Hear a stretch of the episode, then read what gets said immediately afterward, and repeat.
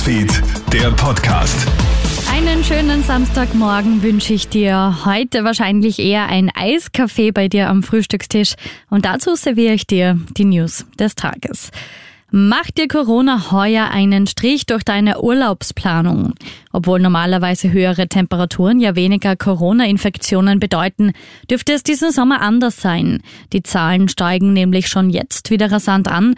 Eigentlich haben Expertinnen und Experten erst im Herbst mit der nächsten Corona-Welle gerechnet, doch jetzt deuten die Zeichen auf eine verfrühte Sommerwelle hin.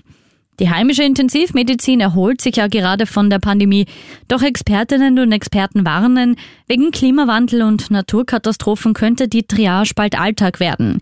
Wir könnten laut Intensivmediziner Walter Hasebeder bald an die Grenzen der intensivmedizinischen Ressourcen gelangen, heißt es in einem Krone-Interview.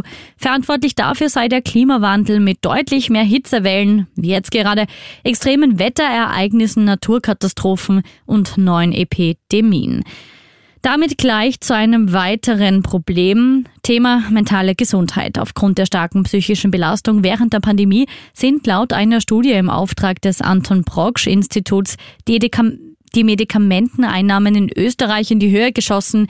Vor allem bereits belastete Menschen haben vermehrt zu Schmerz, Beruhigungs-, Schlaf- und Aufputschmittel gegriffen. Besonders tragisch, vor allem Teenies nehmen oft diese Substanzen ein. Wenn du mehr zum Thema Mental Health wissen willst, klick dich gern rein in unseren Kronehit Podcast Gut und Selbst.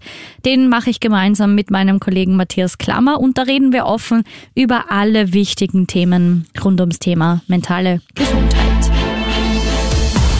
Krone Hits, Newsfeed, der Podcast.